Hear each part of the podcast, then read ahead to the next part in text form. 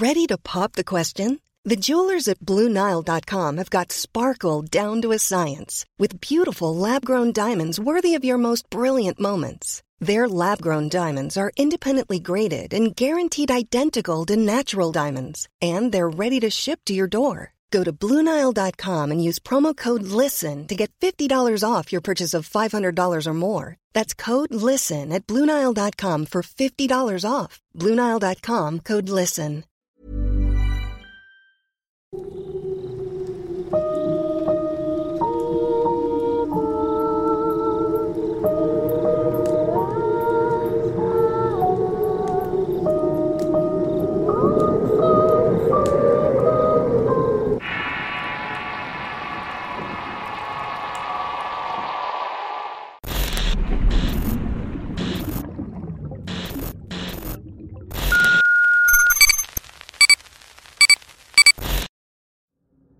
Los dientes del diablo.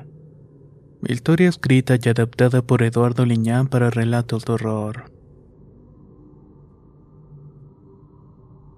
Lo primero que viene a mi mente al contarles esta vivencia es el frío de la mañana cuando nuestra madre nos despertaba a mi hermano y a mí para raspar magueyes y recolectar el aguamiel. Mis padres trabajaban el pulque para ir a vender con pulqueros que lo compraban para venderlo sus pulcatas donde lo curaban. Nosotros vivíamos en una comunidad maquillera en el estado de Tlaxcala. Mi papá había sido tlaquichero toda su vida al igual que el abuelo, el cual había muerto de un infarto capando maguey. Ambos trabajaron en la tierra prestada de una hacienda cuyo dueño había muerto y dejado intestados sus terrenos, permitiendo a los antiguos peones laborar en los magueyes hasta que se resolviera la situación de los herederos. Mi padre llevaba 10 años en esa situación. Esperaba cada día la mala noticia que debía abandonar esas tierras o trabajarlas para otro. Aún así no dejaba el entusiasmo de cuidar los magueyes que era nuestro sustento. Nuestra casita estaba en medio del campo y todos los días apenas cantaban los gallos mi madre nos levantaba para irnos a raspar y recoger el aguamiel de los magueyes. Casi siempre era por eso de las 4 de la mañana. De inmediato al salir de la cama el frío inclemente te calaba y tenías que vestirte rápidamente para no pasarla mal. Bebíamos un tarro de atole y mi hermano preparaba el burro donde colocaba la cota y los guajes que llenábamos con aguamiel. Yo me montaba en el animal mientras que mi madre me colocaba una tilma de lana para soportar el viento helado. En tanto mi hermano se enredaba un zarape. Así salíamos en camino a medio de la oscuridad mientras él silbaba para que no me durmiera. Pero el frío de la mañana te impedía hacerlo. Así nos íbamos todo el camino hasta que me bajaba del jumento y nos poníamos a trabajar. Al llegar a la entrada del campo donde mi padre tenía los maquillas con el cajete listo para raspar y extraer, mi hermano tomaba unas tunas blancas de una nopalera de tuneros sin que se dieran cuenta. Luego me daba dos para que me las comiera y no anduviera con el estómago medio vacío. Siempre lo hacía escondidas porque los tuneros eran personas raras y las gentes del pueblo los evitaban porque decían que eran brujos. Y que además en sus terrenos siempre se parecía el diablo. Nosotros no creíamos nada de eso. A pesar de ello, no queríamos que nos vieran las gentes robando tunas. Después de entrar en el sendero que llevaba los magueyes, el burro daba varios brincos entre las rocas. A veces se me caían los guaraches de mis pies que colgaban y sentía que el frío me los congelaba. Fueron tiempos muy duros y cada día era igual. Solamente el domingo no íbamos porque nuestros padres nos llevaban a misa y a comer al tianguis después. Era el único día que no trabajábamos. A pesar de lo difícil de esa vida, éramos felices. Yo sobre todo disfrutaba trabajar en los magueyes e irme a la escuela cada día. Sabía que al regresar ayudaríamos a mi padre a vaciar más agua de miel en el tinacal. Cada día nos llevábamos un par de horas en recoger el aguamiel de los magueyes con el acote y llenábamos cuatro guajes. Como aún era de madrugada y había poca luz, nos iluminábamos con una linterna de petróleo en tanto trabajábamos ya que a veces era común encontrar coralillos enroscadas en las piedras que tapaban el cajete, o colmenas de abejas que anidaban en las pencas. Aún así me daba gusto poder ayudar a mi hermano a recoger el aguamiel y raspar el maguey. Todo para que mi padre volviera por la tarde por más del precioso líquido. Ya teníamos el tiempo medido y al llenar el último de los guajes era momento de volver a la casa para comer frijoles con tortillas e irnos a la escuela. El camino de regreso lo hacemos en silencio y apurados. Al llegar a la casa, lo primero era vaciar el aguamiel en los tinacales donde mi padre se encargaba de la fermentación para después preparar lápices y cuadernos para recorrer un largo camino hacia la escuela rural. Ahí el maestro Indaleso esperaba a todos los niños del pueblo. Él era un viejo ya entrado en años que apenas podía ver y se dormía en el salón, pero enseñaba como nadie a leer y a escribir. No empezaba si no llegaban todos los chiquillos a su clase. Esa era nuestra rutina toda la semana, excepción del día sábado que ayudábamos a mi papá a llenar barriles con pulque para llevarlos a vender.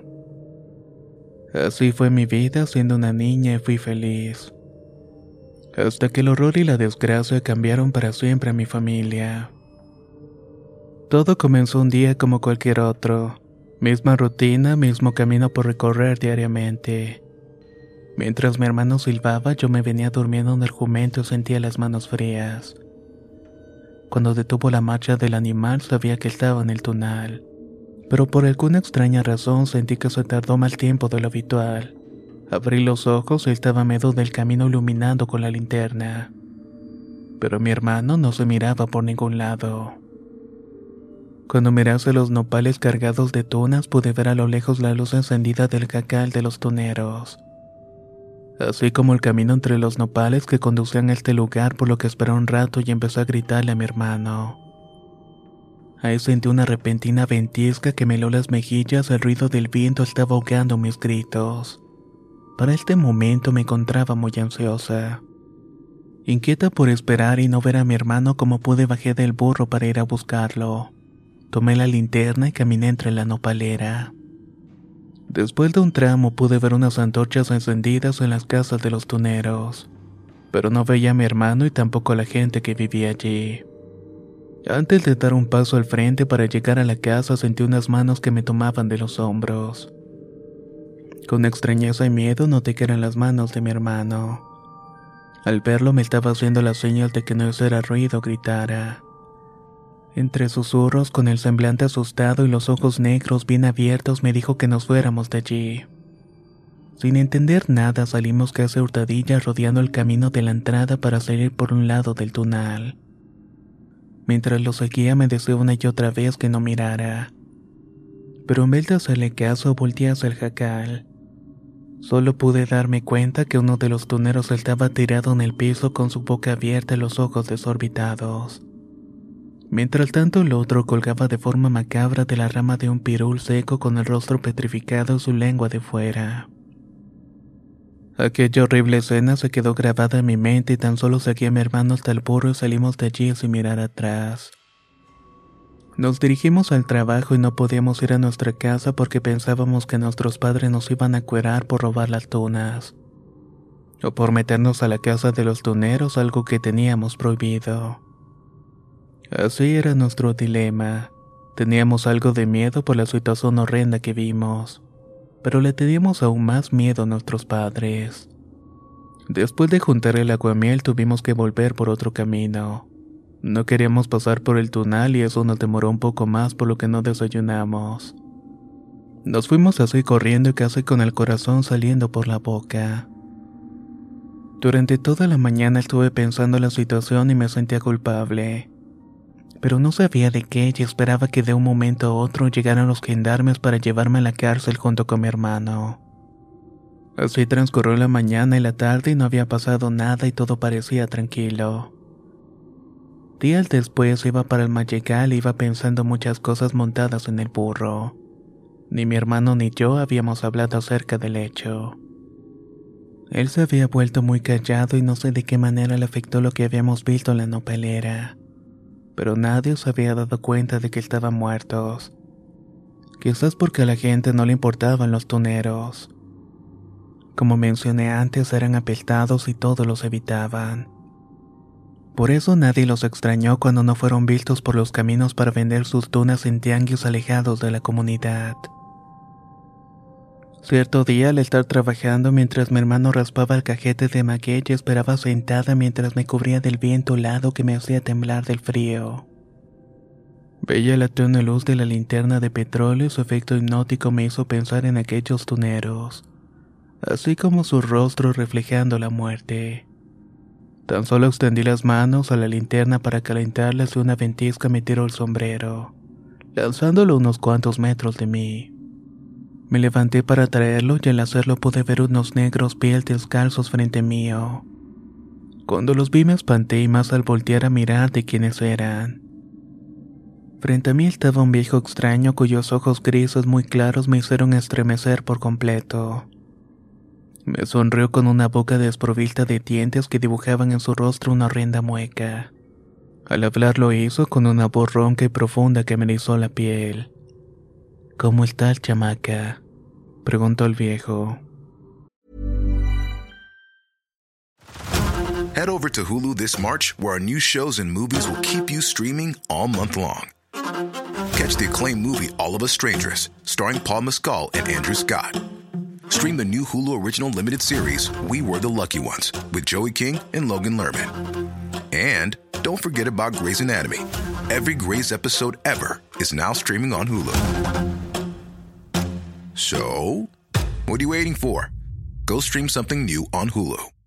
Ryan Reynolds here from Mint Mobile. With the price of just about everything going up during inflation, we thought we'd bring our prices down. So to help us, we brought in a reverse auctioneer, which is apparently a thing. Mint Mobile unlimited premium wireless. Ready to get 30, 30, bit to get 30, bit to get 20, 20, 20, bit to get 20, 20, bit to get 15, 15, 15, 15 just 15 bucks a month. So, Give it a try at mintmobile.com/switch. slash $45 upfront for three months plus taxes and fees. Promo for new customers for limited time. Unlimited more than 40 gigabytes per month. Slows. Full terms at mintmobile.com. Sin poder responder, miré hacia donde estaba mi hermano succionando la cocota y caminé unos pasos atrás para alejarme del viejo. Este me estaba sonriendo de manera morbosa haciéndome sentir algo extraña e incómoda. Sin poder hablar, le jalé el jarape a mi hermano para alertarlo. Al mirarse quedó pasmado al igual que yo al ver la figura del viejo extraño parado frente a nosotros. Muchacho, tienes algo que es mío, dijo con firmeza y viendo los ojos a mi hermano. ¿Qué dice? preguntó. Cuando fuiste a la casa de los tuneros tomaste algo que es mío. Siempre tomas cosas que no debes. Lo sabes, ¿verdad? No sé de lo que está hablando, señor. No te diré más, muchacho. Ya sabes lo que tienes que hacer o verás para qué naciste.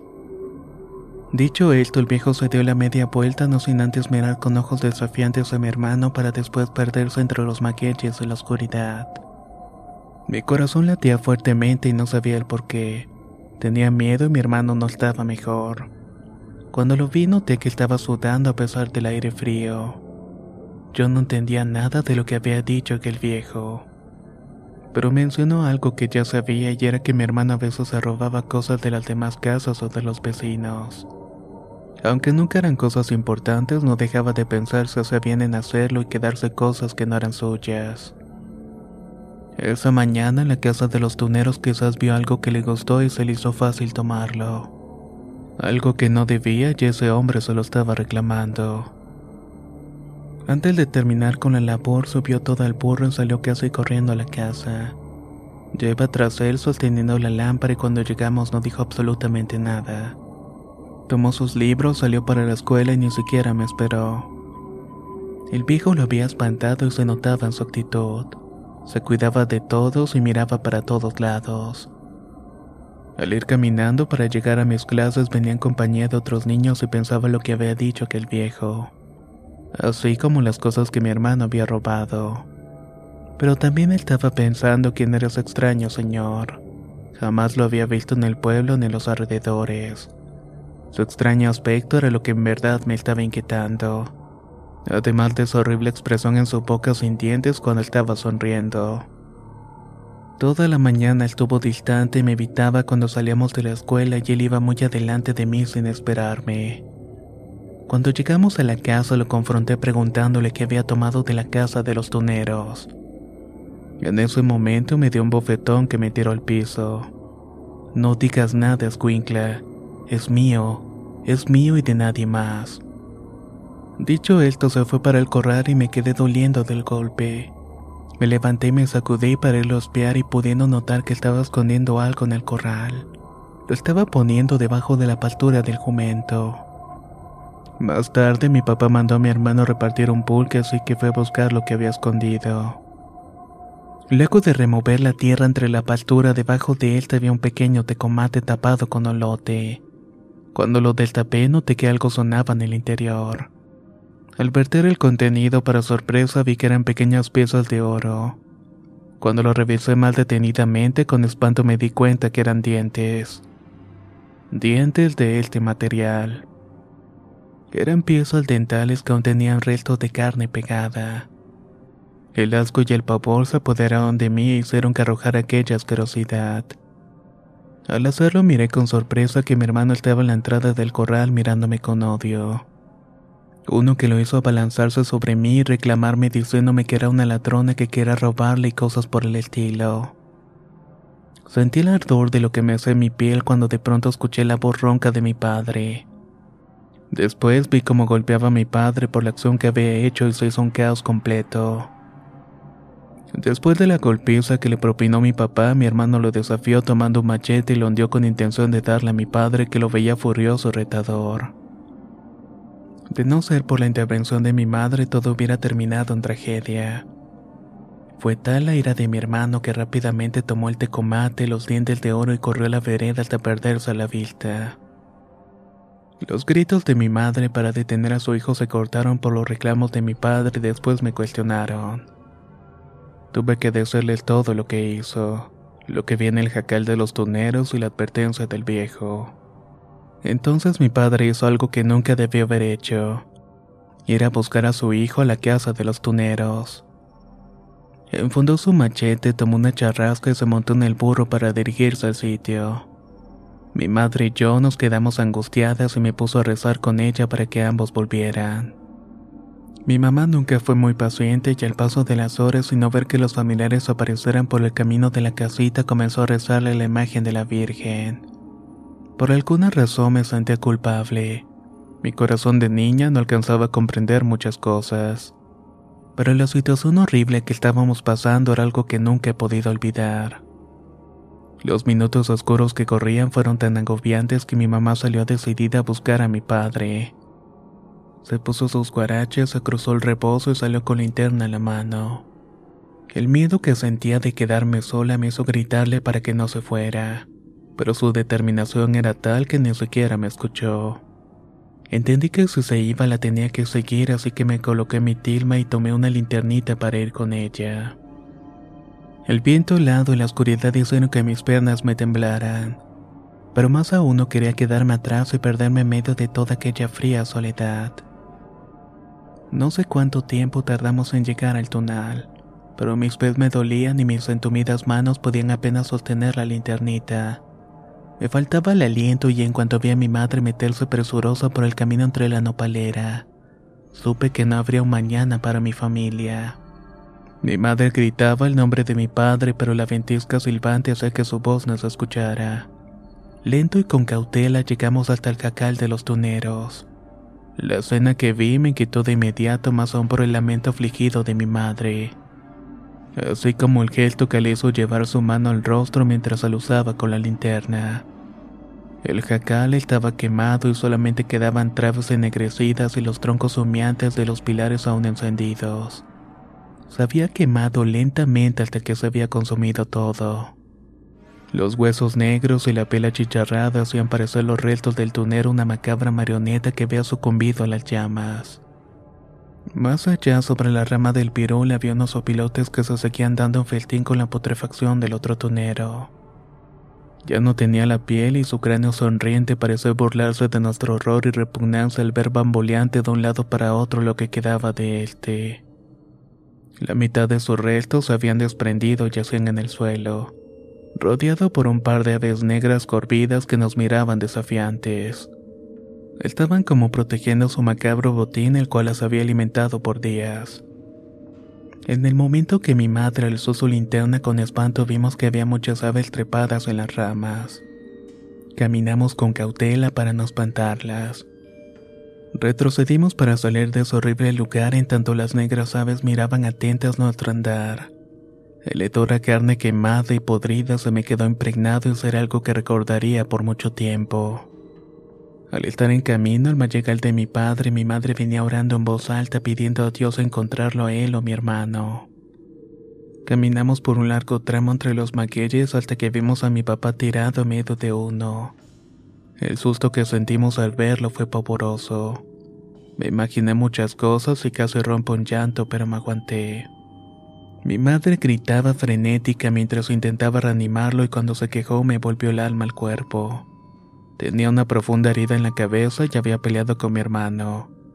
Él al parecer le había propinado un golpe con una piedra huyendo después con el machete y la charrasca. Estaba poseído por una fuerza y una ansiedad producida por los dientes de oro según palabras de mi padre. Después de ayudarlo regresamos casa a rastras a nuestro jacal. Ahí mi madre curó las heridas de mi padre, aunque las que tenían el alma por haber perdido de alguna forma a su hijo sabía que jamás sanarían. Después de dar parte a los rurales del destino de los tuneros, hicieron preguntas que nadie supo responder. Mi padre estuvo retenido, pero fue soltado cuando comprobaron que la muerte de los hombres fue producto de una pelea entre ellos. Al final dijeron que uno había acabado con el otro y el culpable se había ido por la vía fácil usando la rama de pirul. Por supuesto que esto no era cierto, pero nadie quería ahondar más por la suerte de los difuntos. A mi hermano no lo volvimos a ver por lo menos con vida. Después de buscarlo por varios pueblos sin poder hallarlo, mi padre se perdió en el viso del mezcal. Hasta que una mañana unos arrieros llegaron a la casa con la mala noticia que habían encontrado a mi hermano muerto a la orilla de un camino. Su cuerpo estaba en avanzado estado de descomposición. Únicamente lo pudieron identificar por la funda del machete que tenía el nombre de mi padre grabado. Lo más extraño y horrible es que no tenía un solo diente o muela. Se las habían sacado todas y lo habían golpeado y le quedaron marcadas unas huellas de pezuña en la espalda.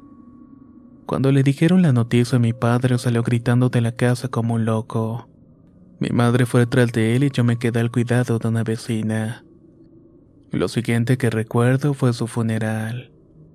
Le habían entregado los restos a mis padres en una cajita de pino. Lo velamos en nuestro jacal y la cena triste de mis padres llorar desgarradoramente y las interminables letanías de las señoras y sus rezos. Es algo que voy a recordar por siempre. Después de su entierro las cosas de mi familia cambiaron para siempre. Mi papá no dejó el piso y mi madre también se hundió en la depresión. Poco a poco nuestra suerte y la prosperidad se nos fue de las manos. Cierta ocasión que buscaban las tortillas duras que comer vi a mi padre hablando entre dientes producto de la borrachera que se había puesto. Estaba apoyado en la mesa de la cocina con una botella vacía de mezcal en la mano y algo brillaba en la otra. Al acercarme para mirar el hedor de la borrachera me molestó el tiempo que vi con sorpresa que eso que tenía en la mano era un diente de oro. Una muela dorada y brillante que al verla me produjo un torrente de recuerdos horrorosos. Cierta tristeza y melancolía por no estar en el magical con mi hermano. Lo único que se me ocurrió fue tomar la maldita muela y la vi por un momento su brillo me sedujo pero mi mente e inocencia de niña impidió que deseara algo más que arrojarla lejos. Así que eso justamente fue lo que hice. Me quedé en silencio escuchando el cacarear de las gallinas mientras una ventisca acariciaba mi rostro, junto con el recuerdo de una familia que ya no tenía. Entonces una borra esposa me erizó la piel. Hiciste bien en tirar la chamaca dijo que el viejo de los ojos grises y pies negros. ¿Quién es usted? ¿Qué quiere? pregunté. Ya tengo lo que es mío. Contestó sonriéndome con una brillante y dorada sonrisa de dientes de oro. Cuando dijo esto miró el sendero y se fue caminando hasta perderse de vista. No sé cómo explicar lo que sentí cuando me di cuenta que las huellas que iba dejando a su paso no eran guarachas o pies. Eran más parecidas a las que dejan las pezuñas de los toros. Se encontraban bien marcadas y hundidas en la tierra. Sentí miedo y a pesar de mi inocencia supe que eso que había visto se trataba del diablo. No sé qué le debían los tuneros, pero mi hermano al tomar algo que no era suyo cargó con una maldición que ahora mi padre padecía. Y es que el brillo del oro y la promesa de una libertad de poder hacer lo que quieras o poder escapar de la miseria era tal que no te importaba venderle tu alma al demonio. Así como posiblemente hicieron los tuneros. Esta historia cierra con la muerte de mi padre. Murió de una congestión alcohólica, depresión y el recuerdo de mi hermano que no pudo superar por completo. Al enterrarlo junto a la tumba de su amado hijo, mi madre y yo nos fuimos de esas tierras a la Ciudad de México. Llegamos a vivir con su hermana suya en el barrio de Paralbillo. Mi madre me dejó a su cuidado para irse a trabajar a los Estados Unidos. No la volví a ver hasta el día que me casé y se veía como la recordaba amargada, triste y cargando con el recuerdo de mi padre y mi hermano como una penitencia. Hoy casi al final de mi vida recuerdo mi vida en el Magical y lo feliz que fui algunos años con mi familia. Pero también me viene el amargo recuerdo de lo que acabó con ella. La ambición y la tentación. También me acuerdo de la presencia de aquel hombre de negros pies y a veces puedo ver sus ojos grises mirándome en las pesadillas atormentándome y dejándome claro que con las cosas del diablo no se juega.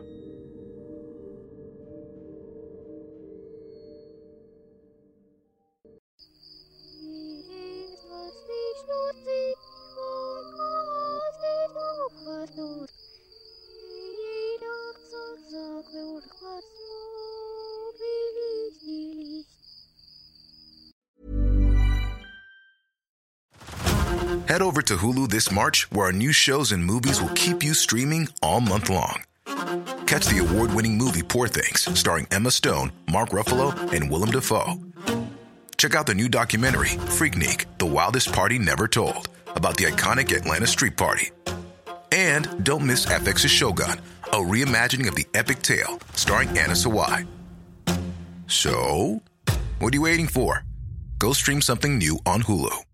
If you thought the only way to get a more defined jawline with natural looking results was through surgery, think again. Juvederm Volux XC is a non surgical injectable gel filler that improves moderate to severe loss of jawline definition and can help you achieve natural looking results with little downtime. Even better, this improved definition lasts up to one year with optimal treatment. No maintenance required. Improve jawline definition for a smooth, sculpted look with Juvederm Volux XC. For important safety information and to find a licensed specialist, visit juvederm.com. That's J U V E D E R M.com. Not for people with severe allergic reactions, allergies to lidocaine, or the proteins used in Juvederm. Common side effects include injection site redness, swelling, pain, tenderness, firmness, lumps, bumps, bruising, discoloration, or itching. There's a risk of unintentional injection into a blood vessel, which can cause vision abnormalities, blindness, stroke, temporary scabs, or scarring. Talk to a licensed specialist to find out if it's right for you.